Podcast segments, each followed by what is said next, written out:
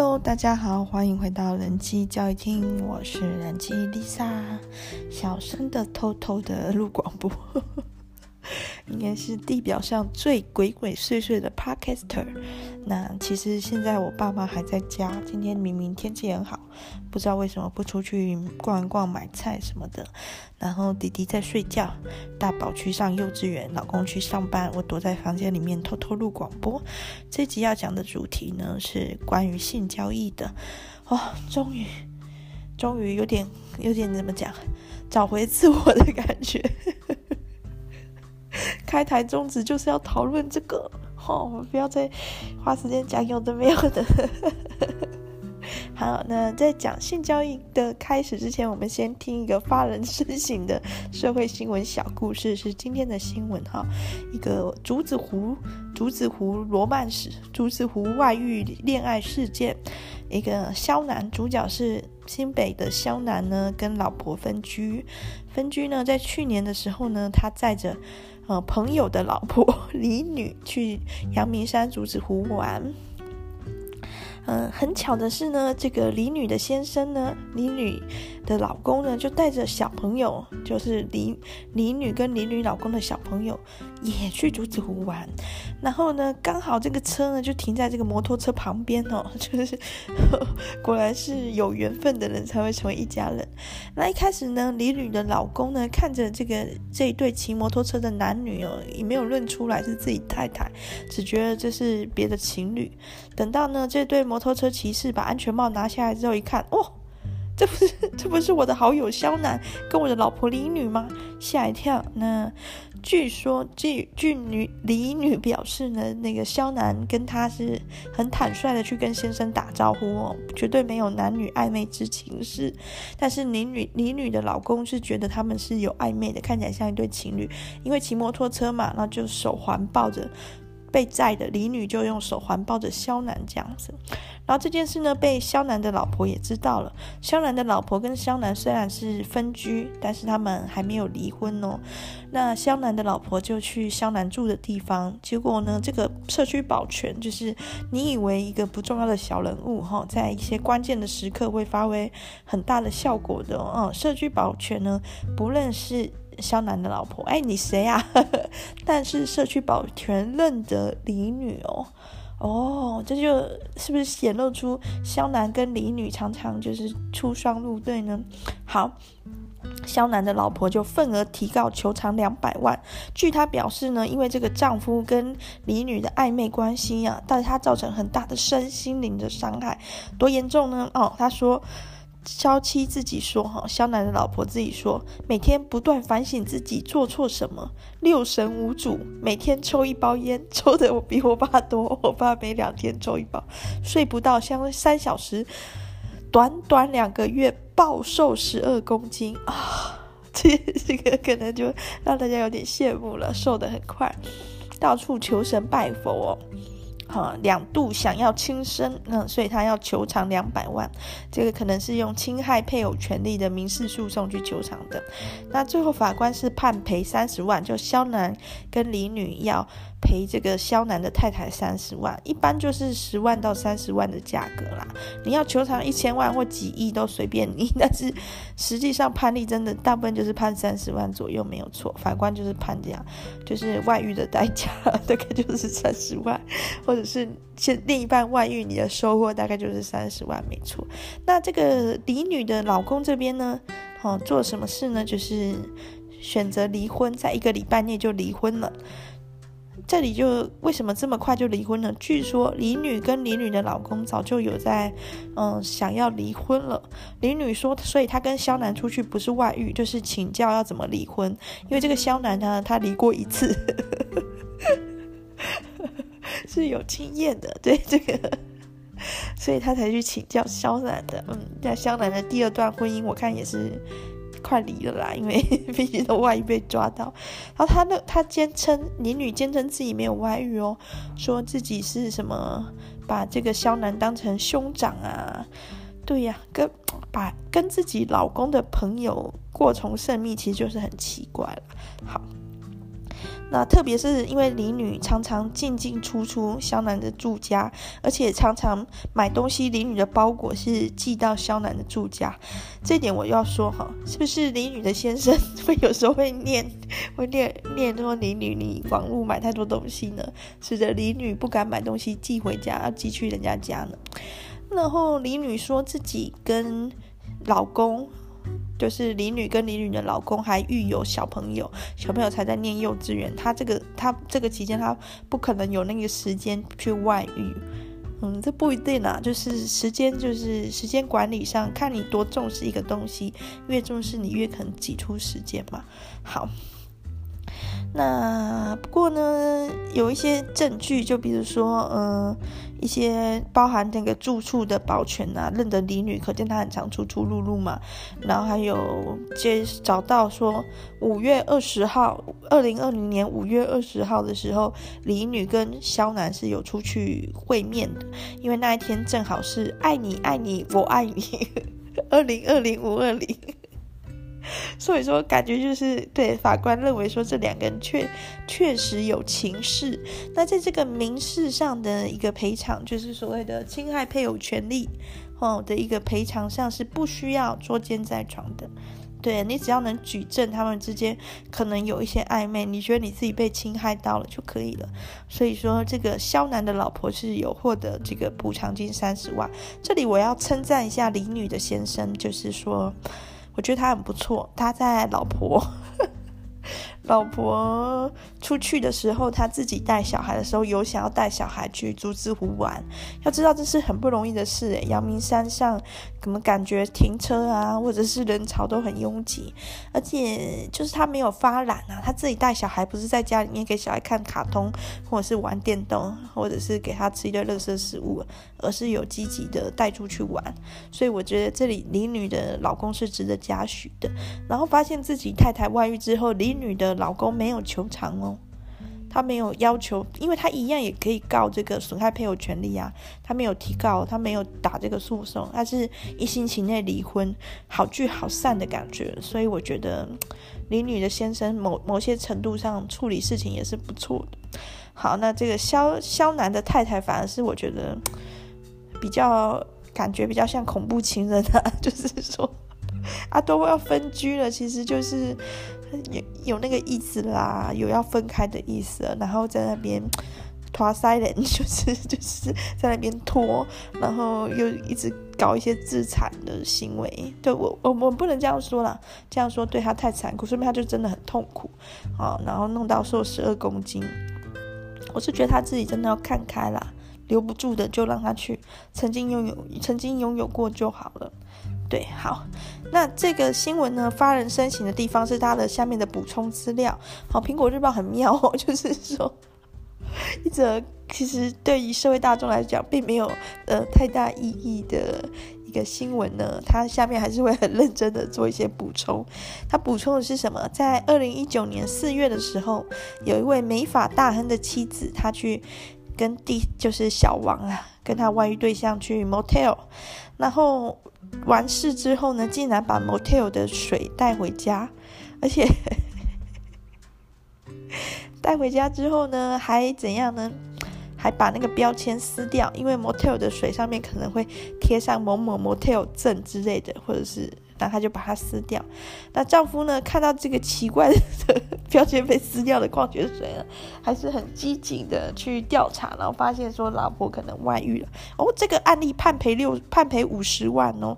因为为什么会判赔五十万？因为这个美发大亨可能真的蛮有钱的。诶，不对呀，是美发大亨的太太被判五十万诶。好，这个这件事我们值得深入调查。好。嗯，那就先这样吧。好，这个故事告诉我们什么？就是这个美发大亨的太太呢，她非常的节俭。我想这个美发大亨的太太应该也经经济状况也不差啦，可不然为什么会判判这么重？嗯，还是这个外遇的对象经济状况很好呢？不管这个把磨铁的矿泉水哈撕下标签还是带回家，这种节俭的行为呢，值得我们去思考。就是最近很红的一本书叫《致富心态》嘛，致富就是变有钱人的致富。这本书呢，因为被那个古癌哦一推荐之后，整个卖到。卖到印刷厂要印不出来那么慢。致富心态呢？他前前言又讲了一个故事，讲了两个人，一个是罗纳詹姆斯瑞德。这个罗纳呢，只是一个普通人哈，小时候家境还是蛮穷的，然后曾经在加油站，然后当那个修车工人二十五年，然后在百货公司打扫十七年，然后没有什么在花钱，兴趣是砍柴。当这个罗纳呢过世的时候，二零一四年过世的时候呢，发现他的嗯净资产呢超过八百万美元，八百万美元是多少呢？两亿多，两亿四千万，可能不到两亿四千万了，因为现在美金贬值嘛。总之就是两亿多台币。哇，一个一个曾经是修车工，还有曾经是清洁工的人，为什么他有两亿多这么多的钱呢？好，原来是这个瑞德，这个罗娜啦，罗娜詹姆斯瑞德呢，他省吃俭用，钱呢都投在绩优股上，然后就存股这样子，嗯，然后利用复利的概念一直去累积，最后就多了这个，就钱就越来越多。那另外一个对照人物呢，是叫做理查富士康哦。这个理查呢，他是哈佛大学的 MBA 毕业哦，然后嗯，还就是从四十岁就从美林证券高阶经理人退休，就很厉害，很会很会投资理财，赚很多钱。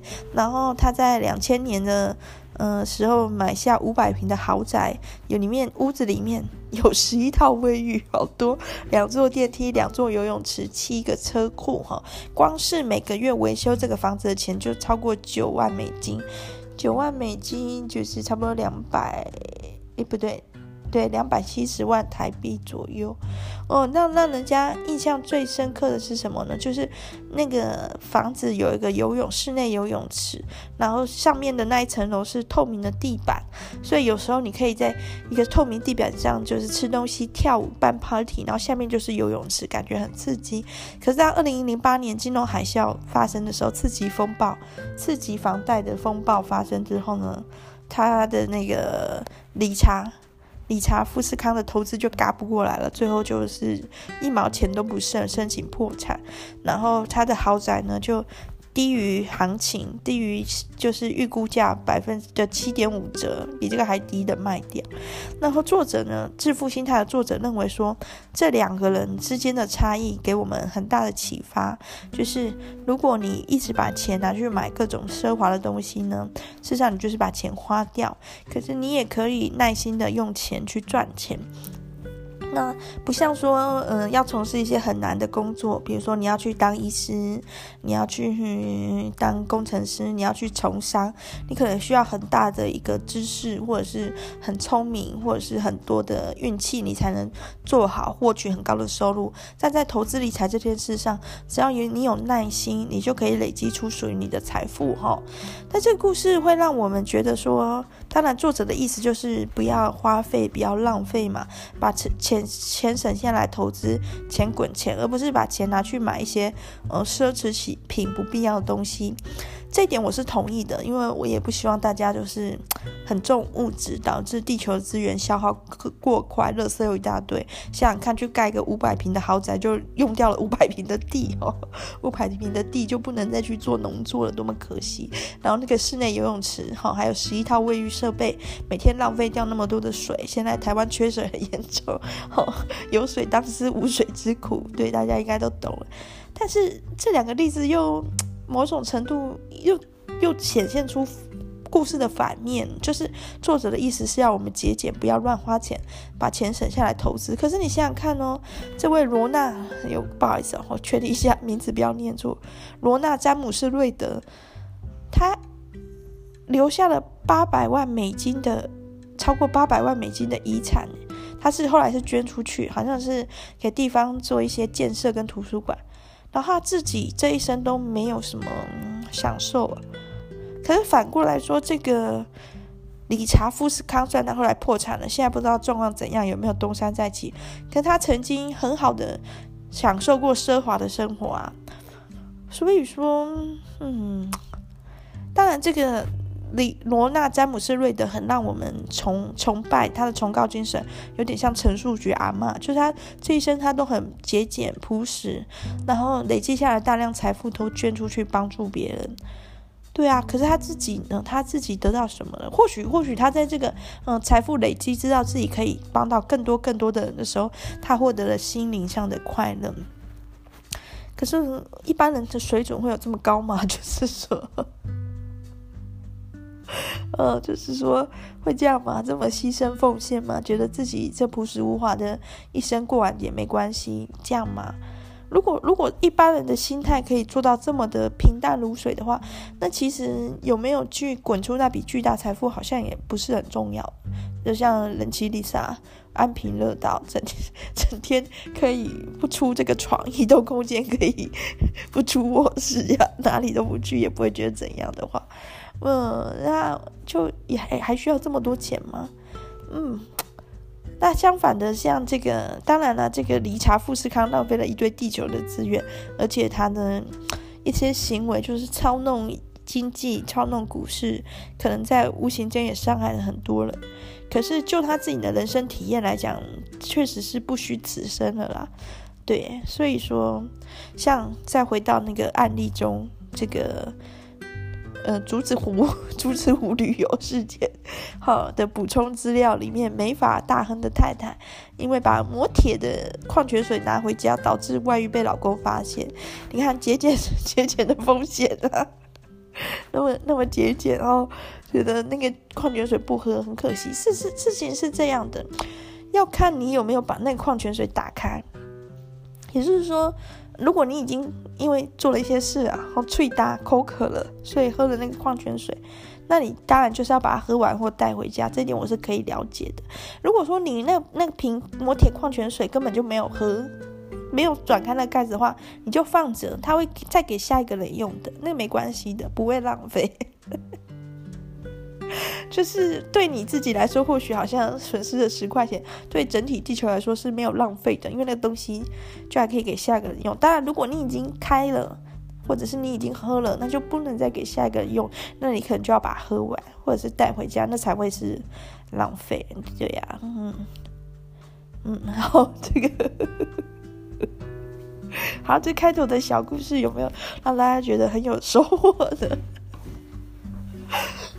应该应该应该没有。好，我今天要讲的主题跟婚姻跟这些事情有关。那首先要先介绍一本书，叫做《北欧超完美丈夫的秘密》哈，作家是带小孩，然后还有一大堆，一大堆。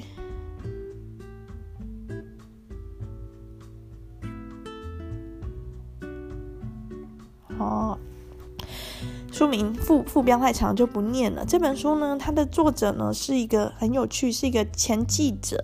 后来呢，这个记者先生他的太太呢考上外交官，要被派驻到挪威的那个领事馆。嘿，对，因为我们没有跟挪威没有建交嘛，所以不会有大使馆。但其实那个身份就是外交大使的身份，他太太。然后这个过程中，他就把先生也要一起带去。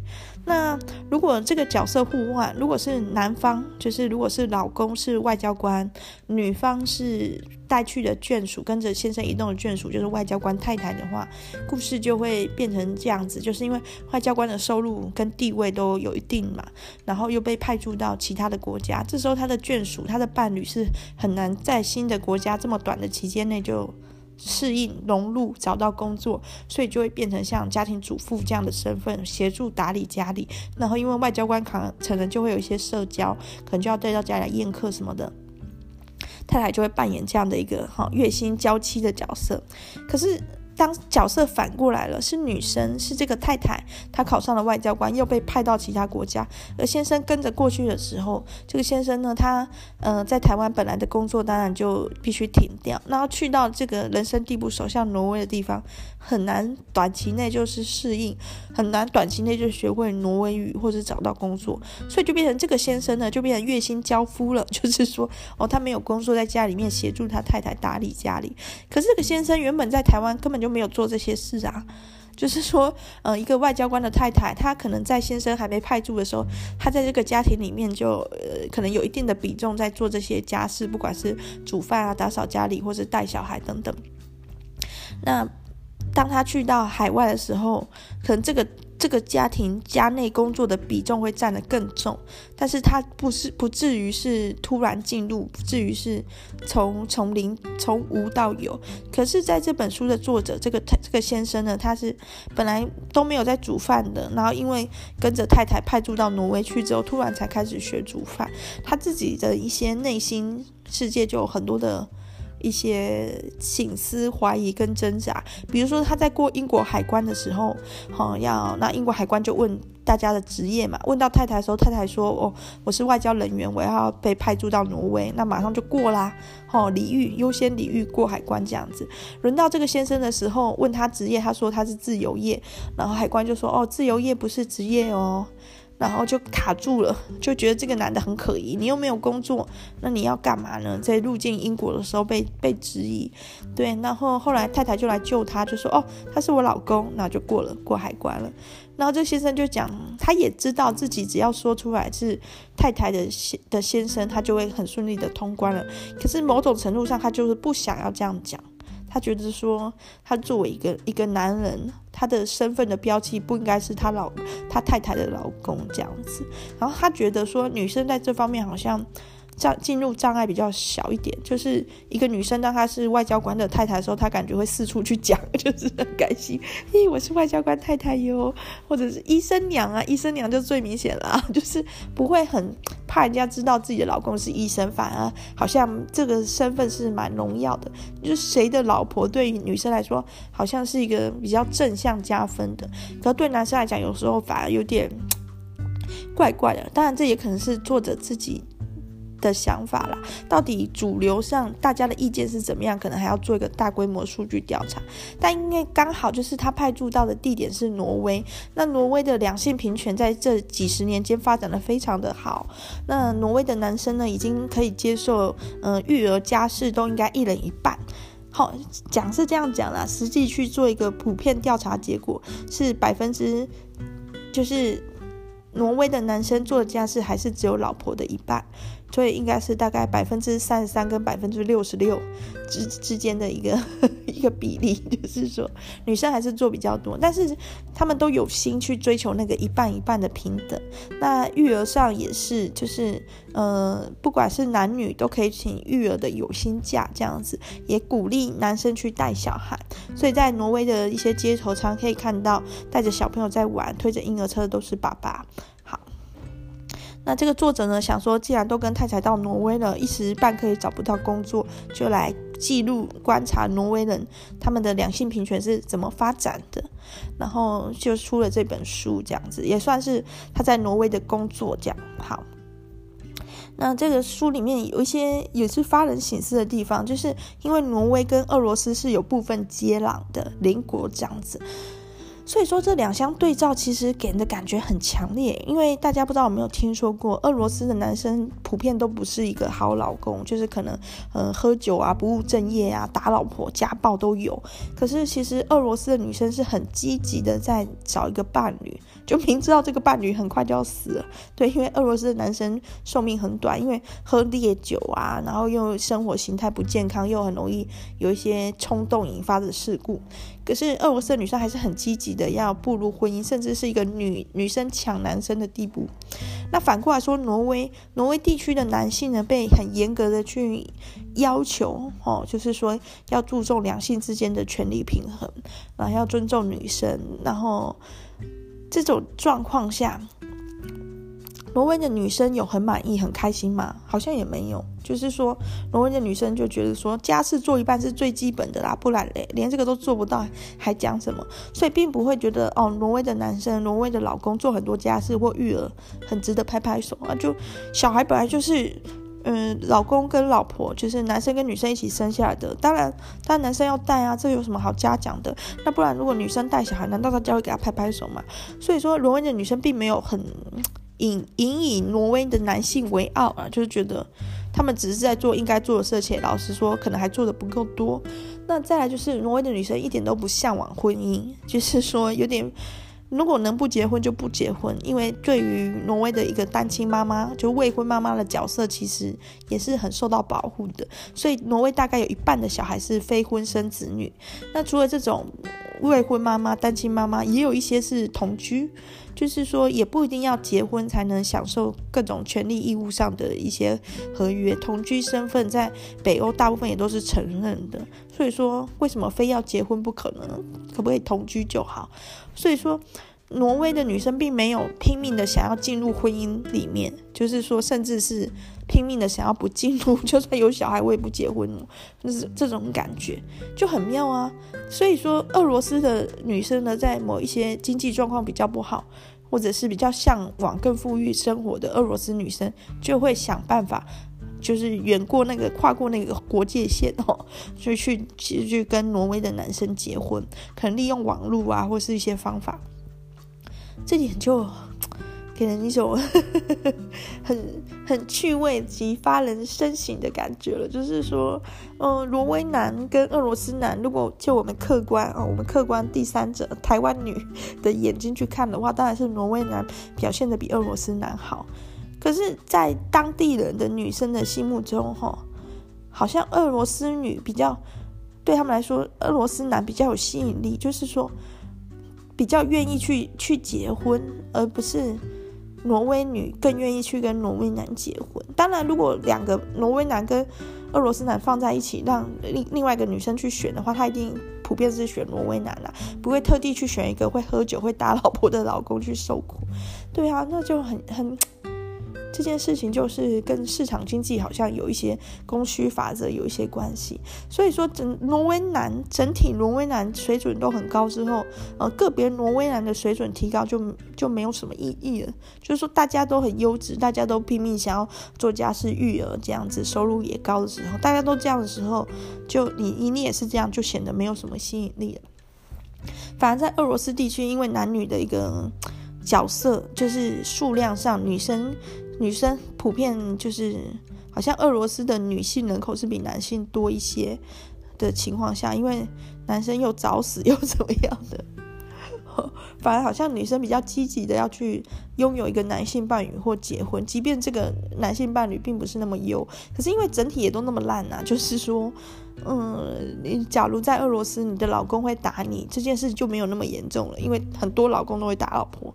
当然，如果你这件事发生在挪威哦，哦，那不得了了哦，就是这种家暴男就不得了，或者是发生在台湾就不得了。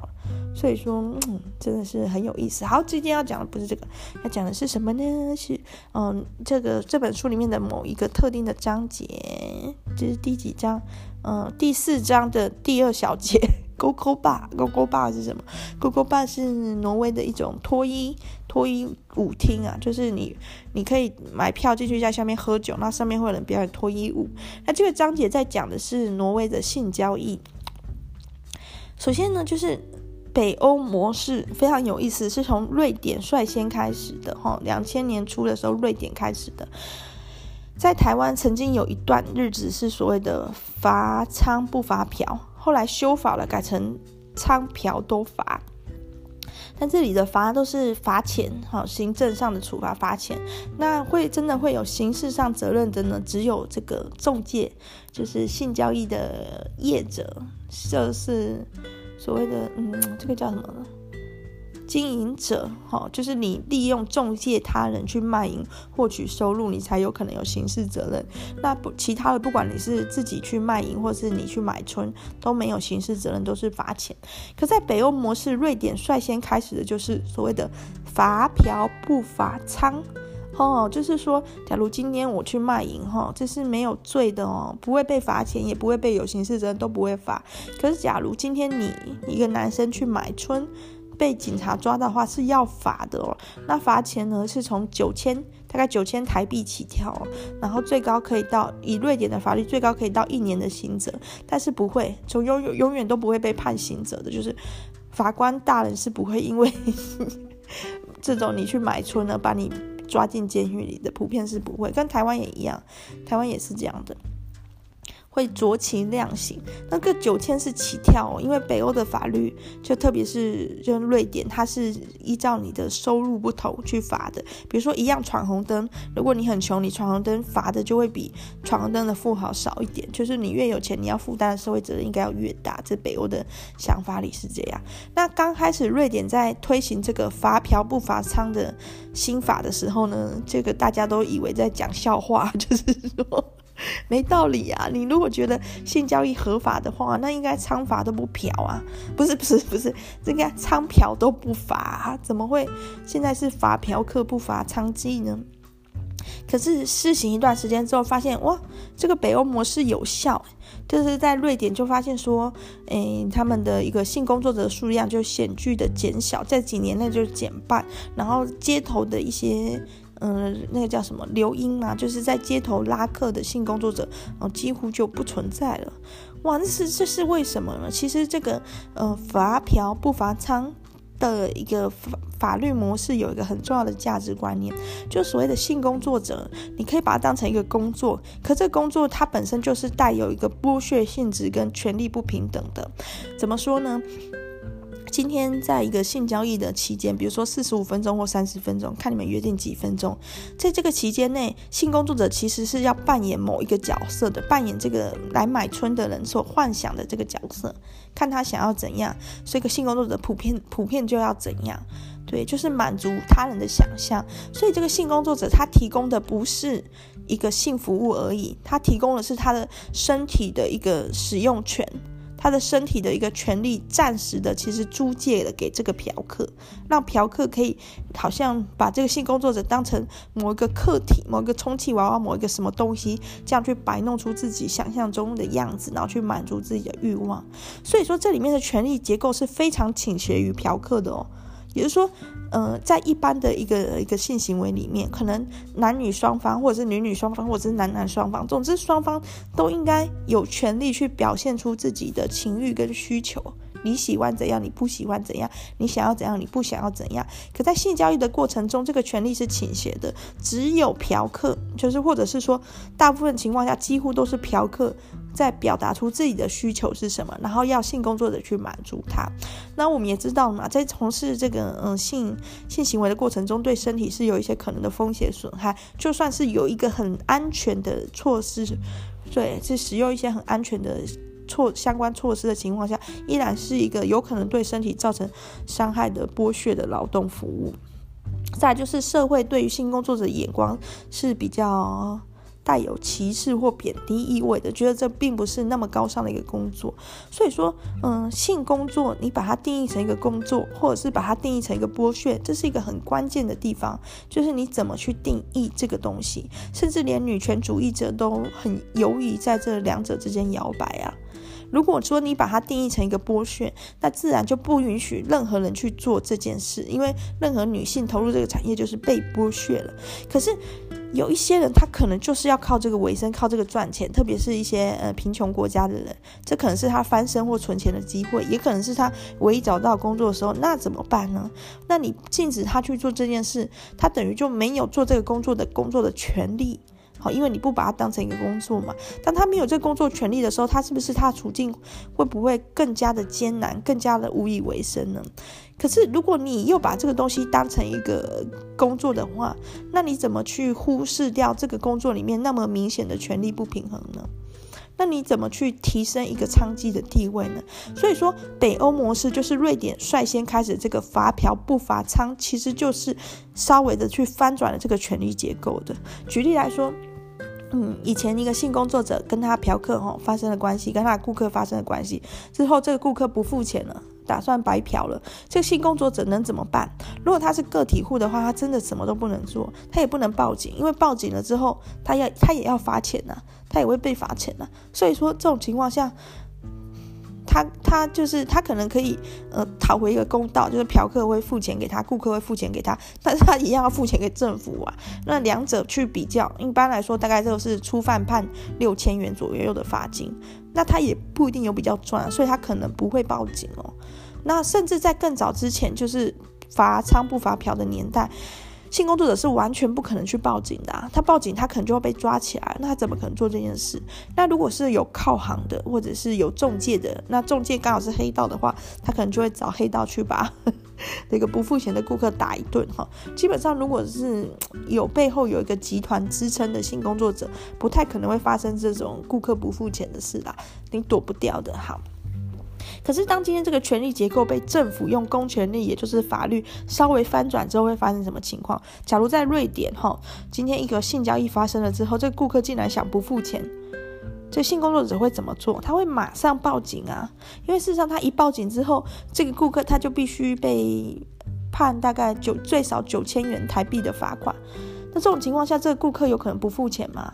对，除非他的原本的性交易的价格是高于这九千元，他才有可能冒这个险，不然他一定会乖乖付钱的。所以你就会发现说，哎，这个性工作者他手上握有权力，公权力之柄了，公权力的铁拳。那另外就是说，认为说这个法律就是认为说性工作没有罪。你可能是你自己的选择，你觉得你就是想做这样的工作，服务世人哈，牺牲自己服务世人，或者是你经济上就有所被压迫，你需要这笔钱，而性工作是你赚到这笔钱的最快的方法的话，这不是你的错，对。就是说，你需要钱不是你的错，但是就是说，假如发现说有一个性工作者的话，瑞典政府会怎么做？会积极的辅导，我觉得我帮你找找看有没有其他也可以赚钱的工作，你做了来工作或是怎么样？他不会带有一个有色的眼光，他会去帮助他，包含说，呃，帮你去做做身体检查，安排你做社工辅导，因为有一些从事性工作的人其实是，呃，心理状态有缺乏一些关系的，就可能跟原生家庭也处得不好。然后，所以说他一直在寻找某一种关系，那反而是这个性产业可以提供给他这些温暖，就是他的马夫、他的车夫、他的中介业者会一直给他讲好话、照顾他，反而可以提供他情感跟经济上的资资源。那所以瑞典政府如果发现这样的性工作者的话，他也可以用社工或是其他的关怀、心理辅导，然后就业辅导去满足这样的一个需求。哈，这种状况下，你就会发现说，哎。状况好很多诶，就是说真的有帮助。那挪威之后，挪威看到邻国瑞典这样子，哦，一个成功的感觉，觉得不错，我们来试试看吧。所以挪威也有跟进，挪威跟进之后收就收获也很好。首先，挪威人本身从男生去买这个性服务的比例就很低。根据这个《北欧超完美丈夫》一书里面的数据，只有百分之十七。百分之十七的挪威男生曾经买过春这样子，而且百分之十七中八成大部分都是在海外发生的，也就是说，在挪威的境内他们是不会去想这件事，但是有时候去泰国玩啊，或是去一些东南亚国家啊，或者是去荷兰是一个性交易合法化的国家，就想说试试看，也有可能是这样，所以本来比例就不高。那在特别在这个罚嫖不罚娼的情况下，好像去买春是一件不好的事、丢脸的事哈，他们就会更不想去做。那特别是北欧的一个性工作者，绝大多数都是外来的，包含比较近的就是邻国俄罗斯，或者是东欧一些比较。经济状况比较不好的国家的的移民，合法或非法的移民者，再就是东南亚，吼，有一部分的中介业者会特地从较远的地方，就是东南亚，比如说泰国、菲律宾，中介性工作者到北欧去赚钱，因为北欧的。物价水平比较高，收入也比较高，所以单一次的性性服务可以收取的价码比较高，钱比较好赚的。简单来说就是这样。在这种情况下呢，北欧国家一旦瑞典它开始实行了所谓的罚嫖不罚娼之后，嫖客的数目就会减少了，就是大家就会知道说啊。去买春不是一件光荣的事，所以他们就瑞典的这个需求就会下降了。这时候就开始供过于求，所以市场的价格就会往下修。然后性工作者就性工作者就会发现说，瑞典单一一次的价码是比较低的，而且瑞典的怎么讲？嗯，生意也比较差的时候，他就会往其他邻近的国家去移动，他就不会以瑞典为首选了。这时候挪威当然要赶快跟进啊，不然都性工作者都跑到挪威来了怎么办？果然挪威也跟进之后，就会发现说，哎，挪威的性工作者也减少，因为这些本来这些北欧的性工作者就大部分都是外来的了，所以说这个地方不行，他们就去别的地方，他们就跑走了。对，所以这个问题很很简单的就获得了呃一些改善，这么就这么说好了。而且挪威人从小就被教育，就是不过这也是这几十年来的事，被教育说两性之间的权利要取得平等哈，女生不是第二性，女生不是男生的附属品，男生跟女生是就是完全平等的状态。在这种教育下，如果你有成功的接受教育的话，在进行这个性交易的过程中会很不自在的，因为性交易的过程中带有一个权力结构的倾斜，他们会不知道怎么做。曾经也有东方人，希望不是台湾人哦，想要把酒店带去北欧经营，就是唱卡到卡拉 OK 啊 KTV，然后有人陪酒，啊，这间店呢很快就倒了。是，首先就是说 没有那么爱唱歌吧，我觉得。北欧人有那么爱唱吗？我不知道。再就是说，这种服务的感觉，就是女生好像一个服务生这样去服务男生的感觉，其实让挪威的人或是北欧的人其实是很不自在的。就是为什么要这样子？你为什么要来服务我？我不可以自己倒酒嘛？我不可以自己切水果嘛？我不可以自己吃东西嘛？还要你喂嘛？所以他们其实抓不太到这个享受的诀窍的，没有那个被服务的文化啦。那。华人社会或是东方社会、亚洲社会比较有这种服务业很亲切的文化，好，到你桌边送上餐点还要给你鞠个躬这种，可是，在北欧人眼里是很奇怪，所以经营不太强。好，那再来讲一下这个模式呢？北欧模式呢，其实台湾的团体像立新基金会也一直想要在台湾推行，因为这是对于性工作者。来说最好的一个状态了，就是说，呃，你不管是单纯的性交易合法化，或者是像之前更糟的这种性交易那个罚娼不罚嫖，对性工作者来说都是一个敌物，都是一个都是一个歧视。只有这种罚嫖不罚娼的模式，才是对性工作者最大的尊重，就是我。给你在这这个这个工作中的一个权利，我给你一个公权力，让你去行使这个公权力，是比较好的一个权力的翻覆的结构。可是台湾有办法运作吗？我会很怀疑。当然，政府压根没有这个胆去试这种新的东西的啦，不可能的啦。吼、要这么有胆，早就有一个色情特区了啦，绝对没有胆的，连连性工作合法化都不敢了，怎么可能敢发嫖不发娼？好。那这种其实台湾的话试行会顺利嘛？因为台湾的性工作者不全部是外来者啊。北欧因为他们是一个高度社会福利的国家，所以如果你是一个北欧的公民，你是一个瑞典公民，你是一个挪威公民，你是一个女生，你基本上不太可能为了要念大学，为了要念护校，或者是为了要家养弟弟妹妹什么之类的。而不得已一定要去从事性工作，不会有这种事的。社会福利把你保护得好好，甚至你是一个单亲妈妈，好，不管你是嗯离婚的，或者是你根本就没有打算走入婚姻的单亲妈妈，社会福利都可以 cover 你。一边照顾小孩一边去工作，就是说那个托婴整体的托婴还有相关的一些补助都很够，所以你为什么要去从事性工作呢？当然可能你有兴趣吧，我不太清楚。但是在台湾不是这样啊，台湾的话可能本地就是台湾人里面就有一个族群他是性工作者了，不管他的年龄层，哦，因为也有可能有比较高龄的，也有可能是有比较年轻的，不管或者是什么身份角色，可他需要这份工作啊。那如果说今天政府订定了这个罚嫖不罚娼的法律之后，那嫖客的数目大减，大家就不敢去嫖了的话，会怎么办呢？这些这些人的收入不就锐减了吗？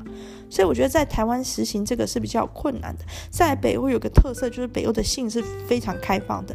根据调查，北欧有超过七成五的人都有过一夜情。然后他们的一夜情模式呢，去酒吧，就是说去酒吧，然后看到喜欢的点一杯酒请他。如果那个人喝下这杯酒，就是代表后面有戏唱。如果这个人说哦，我不要，我不要喝你请的酒，那就代表没戏唱。哦，所以各位如果去北欧玩，遇到人家请喝酒的时候，请请思考过再决定要不要喝。好，那这这种情况下，当性是很容易被取得的时候，自然性交易的空间就就少啦。因为什么？就像如果吃饭，路边随时都有都有，很容易去。嗯，去别人家就可以随意的走进别人家吃个饭的话，那路边的阳春面店或者是餐厅就一定经营不下去了。大家人人有饭吃，人人互相煮饭，互相喂，这样子互相满足。对，所以说，但是在台湾就还没有到这个地步，或许已经有了。我太老了。对，那如果在台湾性还没开放之前，就先针对嗯性交易去下手的话，我觉得可能会导致有一部分的族群他是。没有，我家弟弟好像在哭了。哎，我先讲到这里好了啊，今天就这样子戛然而止吧。期待下一集，大家拜拜。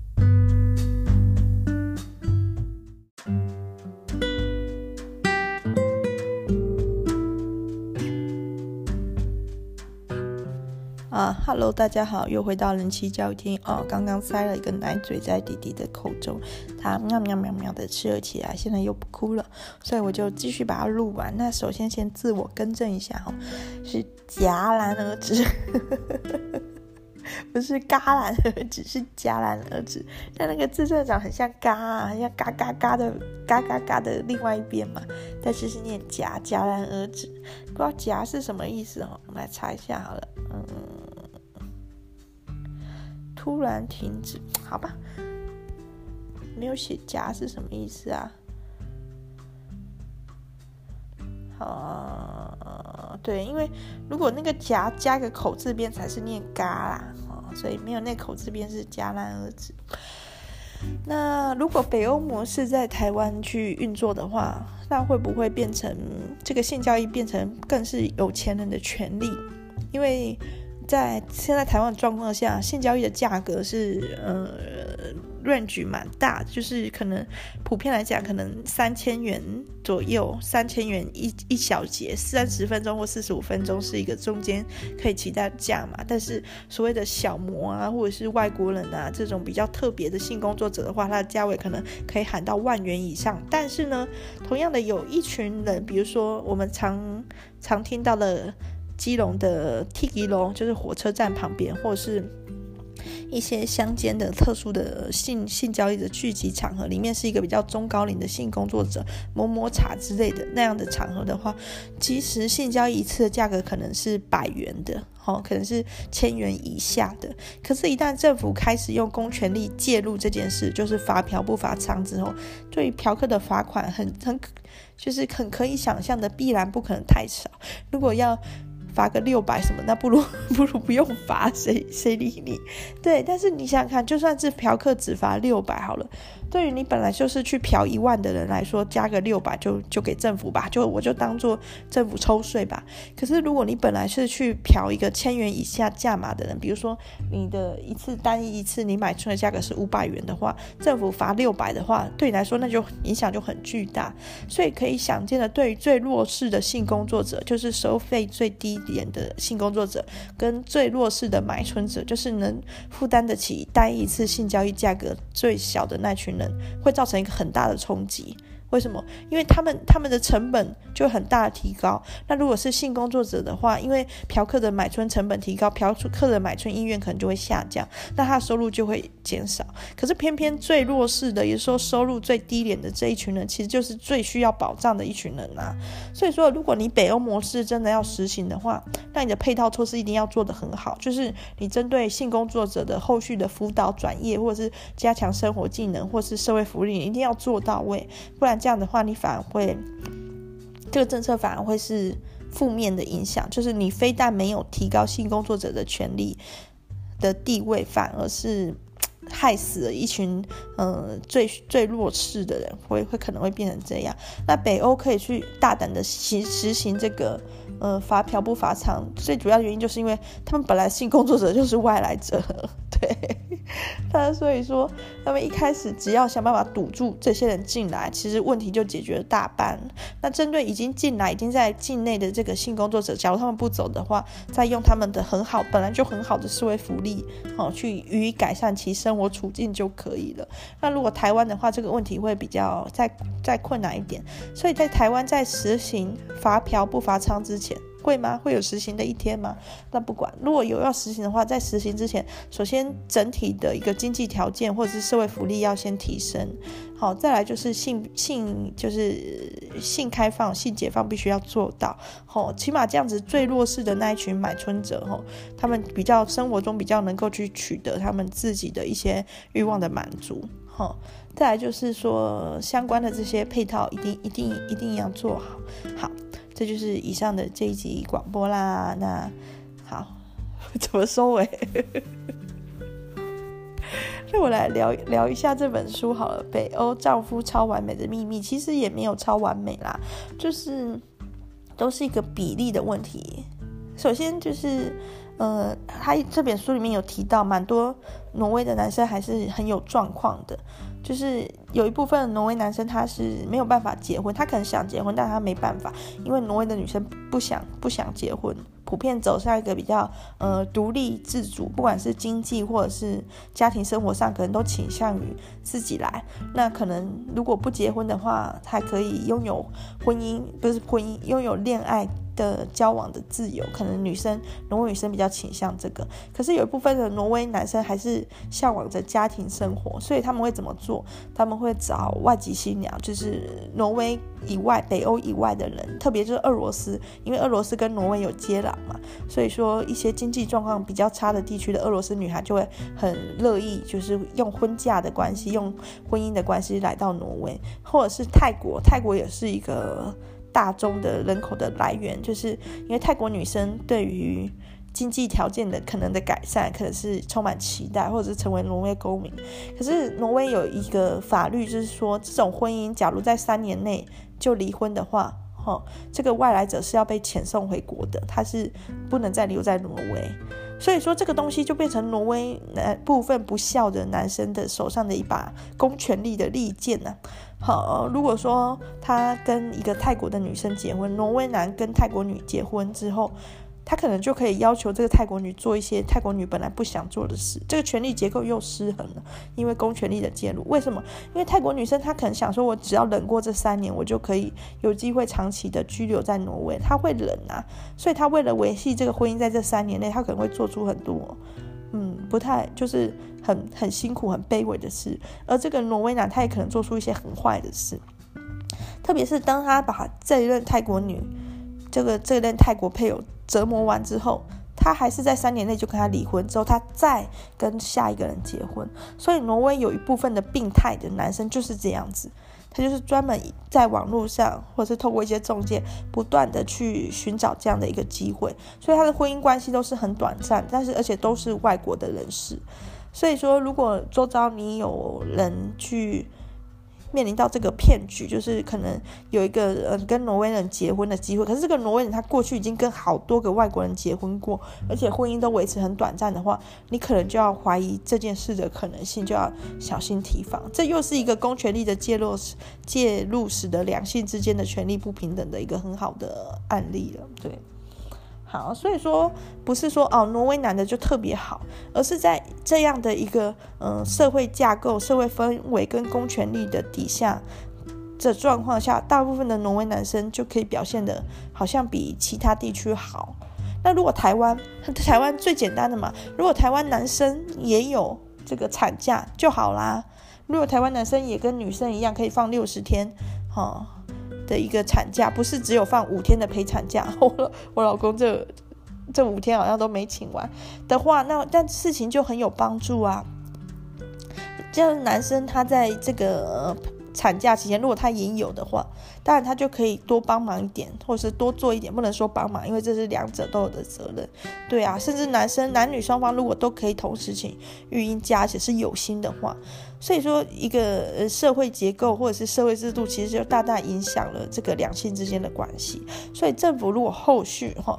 有想要针对少子化议题去做些努力的话，这个面向是一定要考虑到的。但是台湾很难，因为台湾的中小企业会抗议这件事，就是说员工突然就跑去，女性员工突然跑去休产假就已经够困扰了。如果男生也休产假，那更困扰。就是如果男生也很普遍的去应应假的话，老板真的会很困扰。但是就是说，但是大家的，大家的，就是。如果说只有一家他提供这样的福利，当然会很困扰。如果大家都提供的话，其实就就又还好了。甚至说这个福利如果是政府买单的话，那问题就减少很多了。对啊，那就是看政府有没有这个意愿啊。就是说，如果你只想要每个月补助每个小孩五千块，就 就认为大家就会多生小孩的话，其实是。很想捡便宜啦，我是觉得不太可能。如果有心去做男女之间的权利的结构的一个调整的话，我觉得是比较好，而且长远来看收获是比较大的。因为假如未来真的台湾人就是那么少，越来越少的话，怎么让这些已经很少的人都过得幸福，才是真正重要的课题，而不是想办法骗大家生小孩，知道吗？如果说哦，大家都生一堆小孩，但是大家都过得很不快乐，那又有什么意义？所以说，嗯。北欧模式有一些值得我们嗯思考跟借鉴的地方。好，这集广播就在这里啦，祝大家都能找到心目中理想的另一半莫名其妙的结尾拜拜。